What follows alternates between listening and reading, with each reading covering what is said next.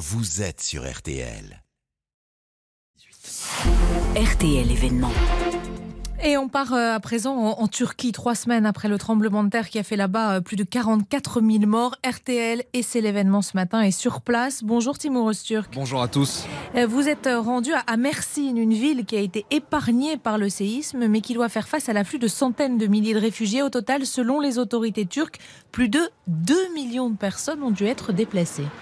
Attablé devant un petit déjeuner distribué par la mairie de Mersin, Nilgun, une rescapée, pense sans cesse à cette nuit du 6 février quand le séisme a détruit sa ville d'Antioche. On a vécu l'enfer, mais au moins on est en vie.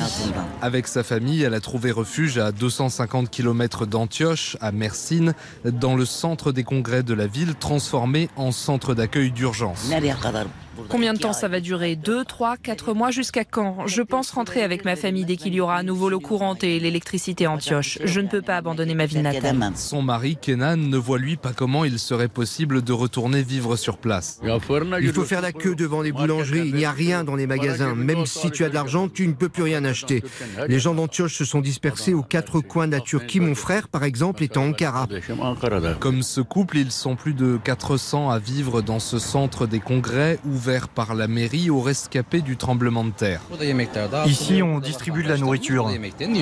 Yalchin, un responsable de la municipalité. 80 volontaires nous aident ici, en plus d'une trentaine d'agents de la mairie mobilisés. La ville de Mersin couvre tous les besoins de ses sinistrés, des repas aux médicaments en passant par les vêtements.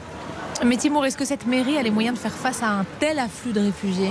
Non, cette métropole compte normalement un peu moins de 2 millions d'habitants et selon Kemal Zorlu, coordinateur de deux centres d'accueil, la population de la ville a bondi de 25% en trois semaines avec l'arrivée des déplacés. Leur première destination a été Mersin. On a calculé que la hausse de la consommation d'eau correspondait environ à l'arrivée dans notre ville de 500 000 sinistrés du séisme. On constate cette augmentation aussi dans la hausse du trafic routier ou du ramassage des poubelles, mais ce n'est pas soutenable. Pour les survivants du séisme, les conditions sont spartiates. Arzu, venu d'Antioche avec ses enfants, aimerait quitter ce centre d'accueil. Nous dormons à 5 dans une chambre, on est mal à l'aise. On a l'impression d'être des réfugiés. Il y a beaucoup de gens ici et puis on a peur. Tous les enfants tombent malades, on utilise les mêmes sanitaires, on mange au même endroit. Il faudrait qu'ils nous trouvent un logement. Moi, j'aimerais louer quelque chose, mais ici c'est très cher. Les loyers ont explosé. Ils demandent au moins 8 000 ou 10 000 livres turcs par mois. On n'a plus de revenus. Comment voulez-vous qu'on paye? Et du coup, Timur, où sont logés ces centaines de milliers de déplacés?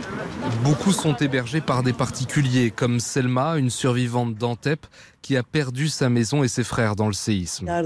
Ils sont morts en attendant les secours. On n'a pas retrouvé les corps. Il n'y a pas eu de funérailles. Melek lui a ouvert sa porte à elle et son mari. Ça fait une semaine, dix jours qu'ils sont ici. Dès le départ, on a essayé d'aider. Depuis le premier jour, on tente de trouver un logement aux rescapés.